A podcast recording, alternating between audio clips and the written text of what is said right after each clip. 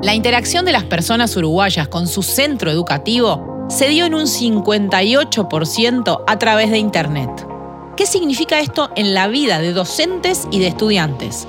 ¿Cómo las tecnologías pueden adaptarse a los distintos contextos educativos y situaciones de vida? En este episodio hablamos de accesibilidad y de inclusión. Desde Ceibal, aprendiendo del futuro. Las conversaciones que nos debemos en el ámbito educativo con datos estadísticos como punto de partida y la mirada de especialistas en educación, tecnología e innovación, construimos un espacio de análisis. Aprendiendo del futuro. Un podcast de Ceibal. Sumate a reflexionar.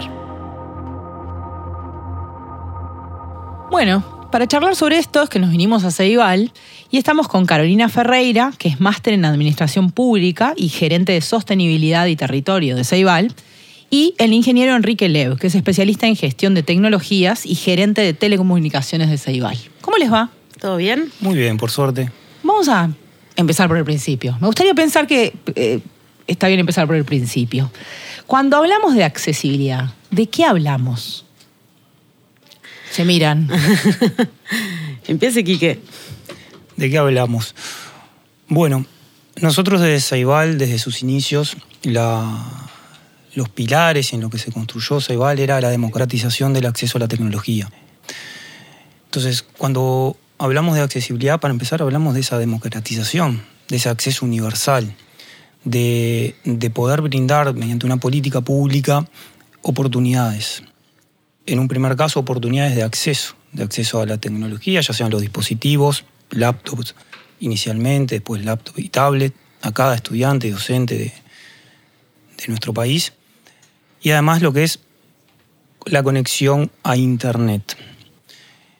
En los orígenes fue eso, y quizás hasta de lo más conocido de Ceibal. Creo que gran parte del desafío que tenemos hoy con Carolina, con estamos aquí en, esta mesa, es poder avanzar y contar todo lo que se hace, todo lo que se hace en términos de accesibilidad, de inclusión, cómo lo entendemos, cómo desafíos que están desde el primer día hasta, hasta hoy siguen, pero cómo proyectamos hacia adelante. Hoy hablamos de aprender del futuro. Bueno, ¿cómo estamos aprendiendo del futuro? Si nosotros hablamos y mencionamos lo que es la conexión a Internet y nos remontamos a los orígenes de Ceibal, ¿quién iba a pensar que en 2020 iba a venir una pandemia, que nos iba a dar vuelta el mundo, ¿no? Obviamente a nosotros también y cómo estábamos preparados para eso. Entonces, hablar de accesibilidad es hablar en, términos de oportunidades, en términos de universalización, pero también en términos de individuos, de individualidades, de singularidades.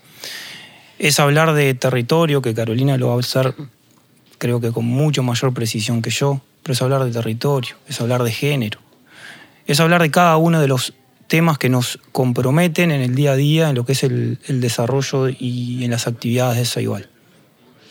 Y es hablar de territorio. y entonces, Carolina, ¿qué, tiene que ver el territorio con la accesibilidad? A mi juego me llamaron. Bueno, sí, bien, como decía aquí, que eh, eh, la idea de, de Ceibal no es solo el acceso a través de, la tecnología, sino cómo ese acceso también llega a cada rincón del país, ¿no? Y, eso hay un, un, equipo formidable de personas sin duda la parte de servicio técnico y telecomunicaciones que todos los días recorre muchos kilómetros de este país, pero también más de 100 personas que trabajan en territorio todos los días, acompañando a las comunidades educativas, que es el foco de nuestro trabajo también, ¿no? Eh, siempre decimos como esa tríada, ¿no? De, obviamente la tecnología, que fue lo que dio inicio a Ceibal, pero también el foco en los docentes, que son la razón de ser nuestro trabajo, y el fin último, que son esos gurises y gurisas que andan por cada rinconcito y, es parte fundamental también esto de la democratización de acceso, también es entender que esta tecnología lleve a un Uri del Liceo Bichadero como una urisa de la Escuela de Casupa. Y también, cuando hablamos de esto, también hablamos de que no todos somos iguales y que entonces también juega, por ejemplo, la personalización de los dispositivos, ¿no? ¿Que qué es? Cuéntenme un poco. Cuando hablamos de eso, ¿de qué hablamos? Bueno, la personalización de los dispositivos es que cada dispositivo sea utilizable por la persona que lo recibe, pero utilizable también en función de, sus necesidades y de sus intereses. La universalización lo que nos da es, bueno, una política para todo lo mismo, pero eso no es equidad. Equidad es resolver el problema de todos y de cada uno de nuestros niños y niñas, docentes también. Entonces, cuando mm, pensamos en términos de esa individualización, lo que estamos hablando es justamente de, cómo podemos complementar, si es a nivel, por ejemplo, de algún hardware específico, ¿sí? cómo podemos complementar lo que le estamos brindando. Si es a nivel de software, también cómo podemos complementarlo. Y creo que el desafío más relevante es cómo lo interiorizamos desde el diseño. No es ir a resolver un problema o una dificultad que tenga algún, alguno de nuestros beneficiarios al momento de recibir el dispositivo. Es cómo pensarlo de antemano. En cómo para una persona que pueda tener eh, dificultades visuales, nuestro contenido también está en distintos formatos. Cómo incorporamos lengua de señas en, los contenidos que brindamos. Cómo trabajamos también contenidos para distintos tipos de, discapacidad, por ejemplo. Pero a la vez también cómo brindamos hardware, complementos que sirvan para cada uno de los, de los estudiantes que lo necesiten. Y es hablar en esos términos. Nosotros en, sumar cantidad y en porcentajes, bueno, ese crecimiento es, eh, es rápido, yo creo que fue explosivo, es un número muy relevante, pero para después llegar a ese 100% y que realmente sea una, política pública y que hablemos de equidad, tenemos que pensar en esa individualización. Y hablábamos hoy antes de empezar que tenés un montón de kilómetros, Carolina. Y entonces en esto, ¿no? ¿Cómo, cómo, ¿Cuál es el ¿Cómo juega en esto? ¿Cómo impacta en la accesibilidad? Pensando en esa experiencia que ganaste y que ganás todos los días en el territorio, eh, en el aprendizaje, en lo que efectivamente pasa entre docente y estudiante, en el aula. ¿Cómo juegan los problemas de accesibilidad en eso? Sí, yo ahora escuchaba aquí que siempre me parece que una de las fórmulas de, del éxito, entre comillas, de Ceibal es esa idea de que uno trabajamos todo el día para el alcance, el impacto, em, la escalabilidad, pero al mismo tiempo lo combinamos ¿no? con cercanía, con personalización, em, y en eso juega mucho, el, como decimos siempre, el rol del docente, ¿no? que es el, gran mediador de todo lo que hacemos en ese sentido. Ahora, yo escuchaba aquí que en esto de, el área que, que desde Ceibal impulsamos, de un Ceibal accesible e inclusivo, que implica sin duda todo esto de educación, eh, tecnologías inclusivas, como Quique venía contando, pero también implica eh, a interna de la casa una comisión de accesibilidad, ¿no? de, también pensarnos eh, desde el diseño hasta nuestras propias prácticas, pero también mucho foco en la formación docente. ¿no? Este, yo ahora les contaba también que la semana pasada estuve en una localidad del departamento de Rocha y la directora de la escuela me contaba muy emocionada que había un, un alumno que, que tiene, bueno, está en el, en, el, en el, espectro autista, digamos, y que su maestra eh, había filmado un video muy orgullosa para mandar a la madre porque él eh, con una ceibalita estaba, eh, tienen pensamiento computacional en la clase y él se había conectado mucho con una lección que se llama La máquina de dibujar este, que era bueno, que es programar, pero haciendo dibujos geométricos. Y él ya había entrado enseguida a hacer mandala, que de esa lección es la parte más difícil. Y cada uno que entraba a la clase le mostraba el mandala, le mostraba.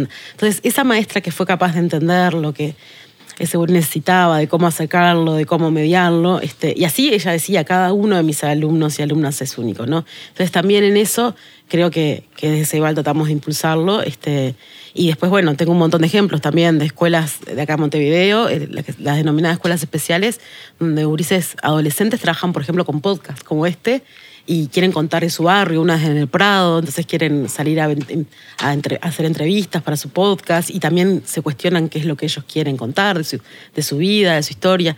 Entonces eso, es como esa poner la disponibilidad de tecnologías, medios y demás, pero obviamente siempre hay un mediador, que es el docente de, todos sus sistemas, ¿no? La maestra de primaria, el maestro, los docentes de secundaria, de UTU, de formación docente, que, que hacen que lo que hacemos a diario acá sea posible. Sí, nada de eso tendría sentido si no está el rol del docente. Me acordaba de un caso concreto, también de, si quieren mi mirada a veces más tecnológica, pero nosotros tenemos un servicio muy importante que es el servicio de videoconferencia. Sobre ese servicio se basan distintos programas, ¿no? Se vale en inglés, pensamiento computacional, artistas y científicos en el aula, más otras cantidad de actividades eh, a veces de gestión de propio, del propio sistema educativo. Una vuelta nos, nos pasó de que había una chica que tenía problemas eh, auditivos y no escuchaba bien una videoconferencia. Ella tenía además un, un aparato que cuando la docente, la maestra hablaba, ella tenía colgado un micrófono y le llegaba, pero cuando había una videoconferencia ponían el micrófono en el aire y eso no funcionaba. Y bueno, nos hicieron llegar el caso y con un... Realmente, el punto de vista técnico era muy simple, se pudo solucionar de que lo que hablaba el docente remoto a ella le llegara directo a su, a su dispositivo. Y eso fue por intermediación, y eso ahí habla obviamente de, de esa voluntad, de esa iniciativa del docente, de las docentes que participaron también, también de Saibal, a decir, bueno, nosotros no teníamos una solución para eso, pero la buscamos. Buscamos cómo podíamos eh, solucionar un caso concreto que después no fue algo que se, se, definió para todo, porque eso era un caso concreto para esta alumna que necesitaba tener una mejor experiencia en, en lo que eran las clases por videoconferencia. Entonces eso también es un ejemplo de, de, esa apertura, de recibir, de no tampoco creer que lo que uno ofrece o lo que se ofrece de Ceibal eh, alcanza para todo. Necesitamos la información de territorio, necesitamos que, que se acerquen, que nos planteen eh, desafíos, que nos planteen dificultades. Y muchas veces el, la solución puede estar más cerca de lo que uno cree. Y ese es nuestro rol, acercar esa, esa tecnología que sea eh, lo más imperceptible posible. ¿no? Cuando funciona la tecnología es imperceptible. Entonces, ese es nuestro, nuestro rol y nos, nos tenemos que alimentar y nos tenemos que nutrir de todo lo que sucede en territorio. Ahí los docentes, estudiantes, directores, directoras, todos son, son fundamentales. Porque además ahí hay un tema como de, uno piensa que cada persona que, que, tiene una discapacidad o que necesita algo determinado es, es, muy, muy particular en esa necesidad. Vos contabas ese caso y vos contabas un caso de una docente que puede detectar eso. Entonces, qué importante, ¿no? ¿Cuántas veces les habrá pasado de esta cuestión de, bueno, ni siquiera nos damos cuenta de cuál es la barrera hasta que no ocurre el caso concreto, ¿no? Exacto. Y también no solo limitarnos a lo que es... Eh, inclusión y accesibilidad solo en, en, en, cuestiones de discapacidad. Hay temas de territorio. Si quieren, desde el punto de vista de la conectividad, el dato más relevante que tenemos este año, que ya se puede contar, lo autorizaron, es que llegamos al 100% de los centros educativos con, con conexión con banda ancha. Eso es un hito histórico y es muy relevante. En términos de oportunidades es extremadamente significativo todo lo que estamos produciendo, si no tenemos una conectividad con banda ancha, no, no le llega. Entonces podemos hacer el mejor material o puede haber los mejores materiales que si no están accesibles a quien los necesita. ¿Y a qué iba con este punto? A que uno de los mayores desafíos y mayor seguimiento que hicimos desde, desde el área técnica de telecomunicaciones fue saber cuántos centros educativos y cuántos estudiantes, me faltó Carolina preguntarte los nombres de los estudiantes, hubiese estado bueno tenerlos, pero cuáles eran los últimos estudiantes sí. que, nos, que nos faltaba para, para lograr ese hito histórico.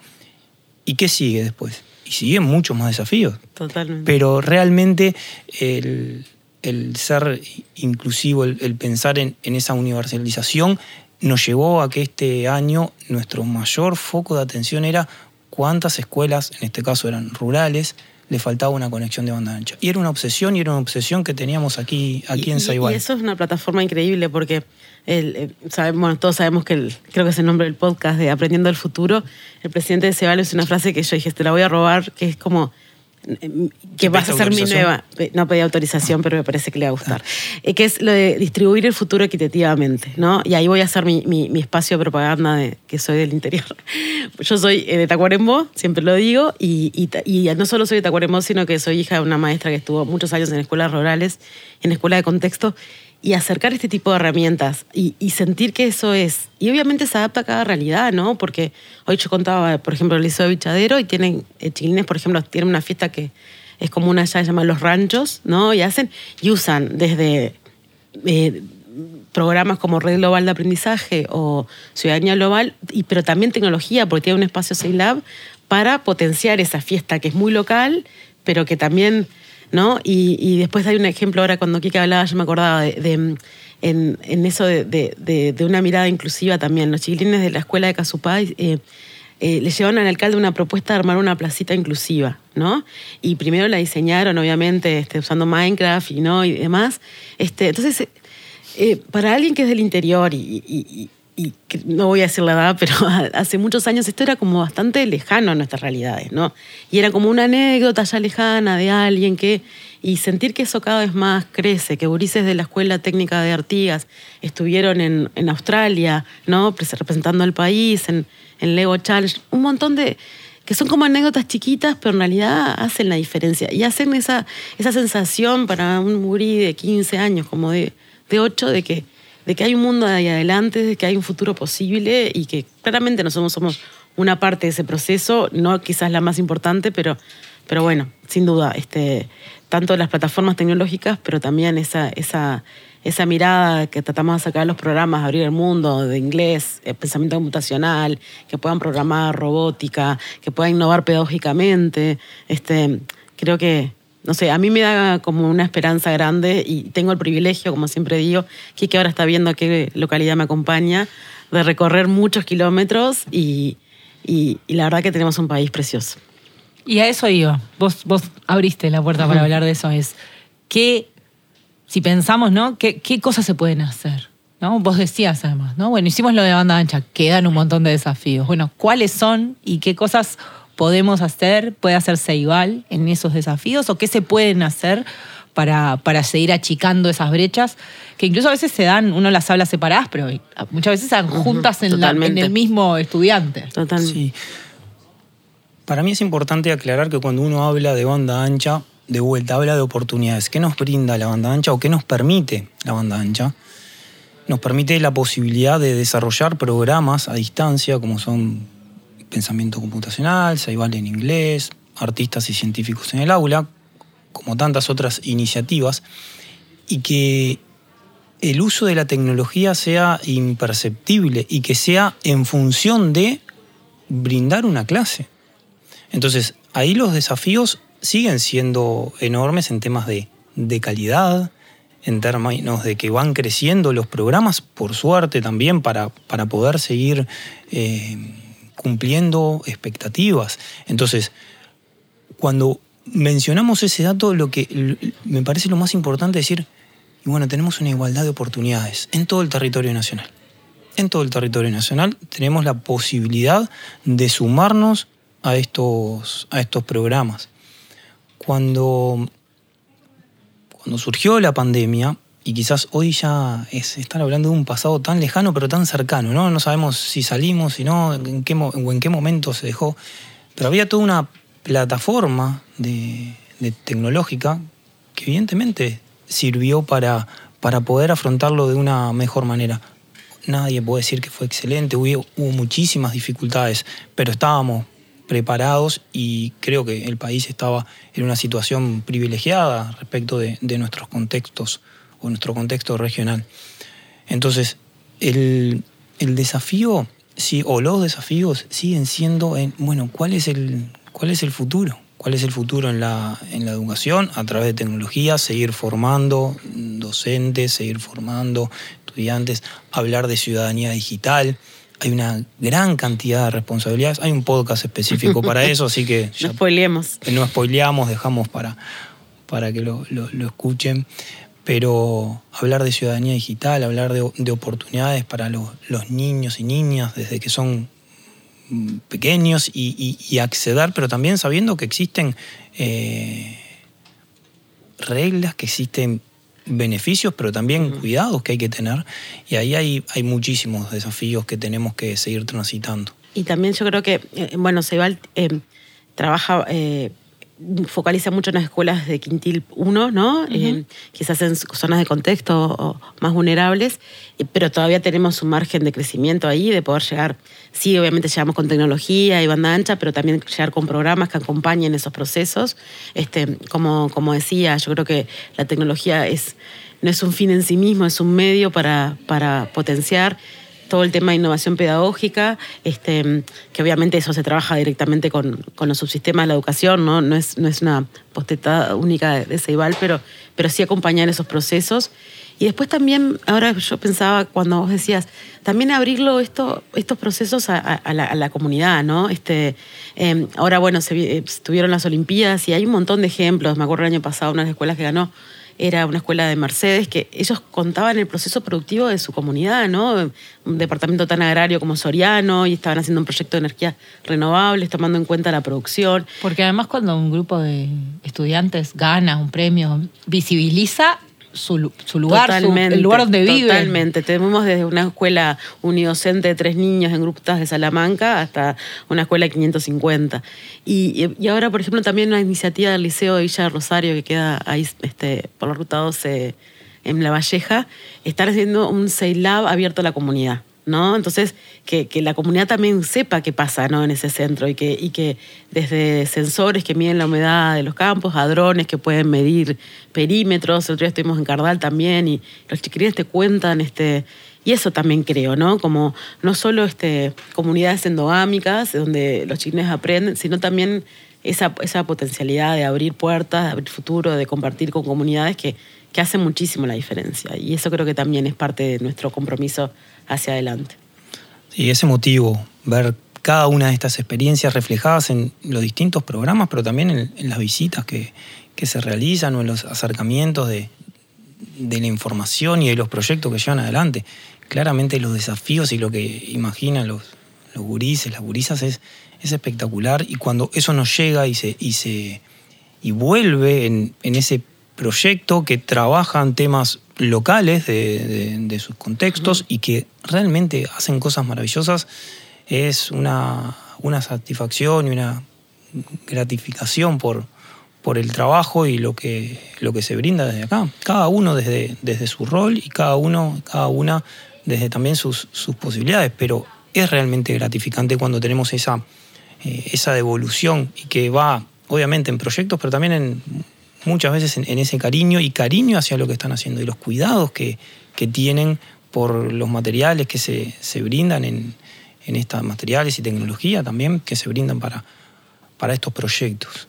Carolina, vos hablabas de Seilab, pero contemos un poco qué es y también qué otros ¿Qué otras acciones Ceibal tiene que tienen que ver con la accesibilidad? Buenísimo. Ceilab eh, eh, son los denominados espacios maker, esos espacios de aprender haciendo, donde se da con determinada tecnología, por ejemplo, las placas microbit, eh, kit de robótica, este, para que los chiquilines solucionen problemas eh, que ellos obviamente acompañados con un equipo docente, pero no necesariamente tienen que ser informática, puede ser de biología o puede ser de ciencia o incluso de historia. Y, a partir de ahí van, eh, van, presentando como proyectos y acompañando como la trayectoria educativa. Dentro de la unidad curricular, ¿no? No es que sea un proyecto aparte. Y hay proyectos, de como les contaba, de drones, ¿no? Que miden perímetros, que, que, trabajan, digamos, con, con, con, las escuelas. También eh, el foco es en media, pero hay en en primaria y en, en UTU y en, hay algunos en formación docente, eh, por ejemplo con sensores para medir la humedad del suelo, entonces trabajan eso con, con, con, tecnología. Hay un montón de proyectos que, que se vinculan un poco eso que, que, decía con la comunidad, ¿no? Este, eh, y, y, los hace sentir parte también de, de bueno, de, de, aprender haciendo, que es como la lógica eh, fundamental de, de. Y en esto de los desafíos para adelante también una de las cosas que, que desde, desde territorio, pero en general todas las áreas de, de, de Ceilab, de hecho estamos acá, telecomunicaciones y, y territorio, queremos es como un Ceibal y for, seguir fortaleciendo esa llegada integrada de los distintos programas de Ceilab.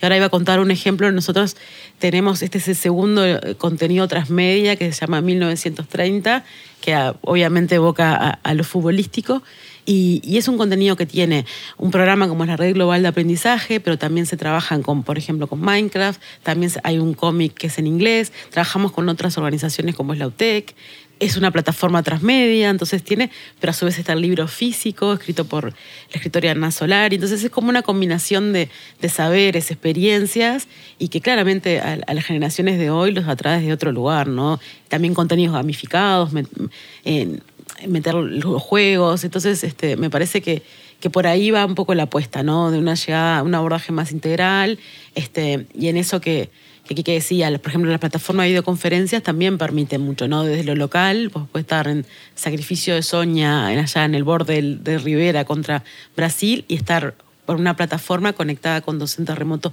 de otros lados o con amiguitos, por ejemplo, se va en inglés tiene los pads que son de distintas partes del mundo, ¿no? Y ellos tienen el mapa de dónde son sus amigos. Entonces, esa, esa combinación de local, global, bueno, seguir abriendo mundos desde el lugar donde ellos, eh, sus familias eligieron vivir y crecer. Y vos decías que la tecnología, con la banda ancha decías, la tecnología no es solo tecnología, porque los pads no existirían si no hubiera banda ancha. Exacto. Y entonces, ¿qué otras cosas? La tecnología no es solo tecnología. La tecnología no es solo tecnología y cuanto más imperceptible es, mejor está funcionando. Y luego la clase de geografía que nos dio Carolina. Sí, aprendimos un aprendimos un montón, un montón. Eh, mencionar que, que, bueno, que la. En, términos de accesibilidad, por ejemplo, y volviendo al tema de, de individualización, nosotros trabajamos con el concepto de rampas digitales, donde en esas rampas, rampas para ser concretos tenemos pulsadores para personas con alguna discapacidad motriz, tenemos seguidores oculares que actúan como mouse, ¿no? para personas que no pueden utilizar un, mouse tal cual viene en los, en los dispositivos. Tenemos también teclados ampliados, ¿sí? un teclado mucho más grande, incluso a veces hasta con, colores para, para, facilitar el acceso. Entonces, ese tipo de ejemplos después, bueno, a nivel de, software aparecen también el cursor más grande, alto contraste en, las imágenes que podemos ver. Sí, hay, descriptores de imágenes también. Descriptores de imágenes. Entonces, ahí hay, hay una gran cantidad de, de, herramientas, de rampas que se brindan que, están a disposición y que nosotros estamos trabajando constantemente, no solo en que, en que sea visible que las tenemos, sino también en mejorarlas y en tener nuevas rampas. Es un rol fundamental que tenemos desde Saibal y, queremos realmente que cada, cada niño y cada niña pueda aprovechar al máximo sus capacidades. ¿sí? Eso nos alinea directamente con, con la visión que tenemos, pero nos encomienda un trabajo que, que no llega a un punto final. Por eso. no se acaba nunca. No se acaba nunca. 100% de banda ancha a nivel técnico o tecnológico es un aspecto que nos sigue desafiando para que cada niño y cada niña, y bueno, y cada docente y en cada comunidad puedan eh, hacer uso y explotar sus capacidades al máximo. En una sociedad, en un mundo donde claramente estamos conectados, donde, donde la comunicación, y eso surge también en el estudio, eh, un estudio UTEC que, se presentó también este año, donde habla que, o donde se menciona como uno de los resultados, que el mayor uso de, Internet es para, para la comunicación. Entonces, comunicación es todo, y si hay, una, hay una, alguna barrera que, no permite comunicar, ya sea banda ancha o a nivel del dispositivo, es nuestro, nuestro trabajo, es nuestra encomienda eh, buscar soluciones y eso es un continuo, eso no termina, no, no vamos a poder decir tenemos todo cumplido, sí, ojalá que tengamos, sigamos teniendo avances eh, significativos, que podamos contarlos con, con, estos, mm, con esta contundencia como el número de banda ancha, pero eh, eso sigue y, realmente nos, no, nos lleva hacia adelante y tenemos que, bueno, aprender del futuro, como dicen, o sea, estar más allá de lo que, de lo que venimos haciendo. Muchísimas gracias, Carolina, Enrique. Bueno, espero que concreten ese viaje, que Enrique se decida Ahora le traigo el mapa y él elige. Espero que Lo único que voy a pedir es que no maneje Carolina, pero, pero después... Es, un chiste interno, no puedes Sí, es para otro podcast. Es para otro podcast, Pero, espero que hagan ese viaje, avísenme, capaz que voy con ustedes y todo, y hacemos otro episodio desde donde esté Carolina. En la ruta. Encantado. Muchísimas gracias a los dos. Aprendiendo del futuro. Un podcast de Ceibal.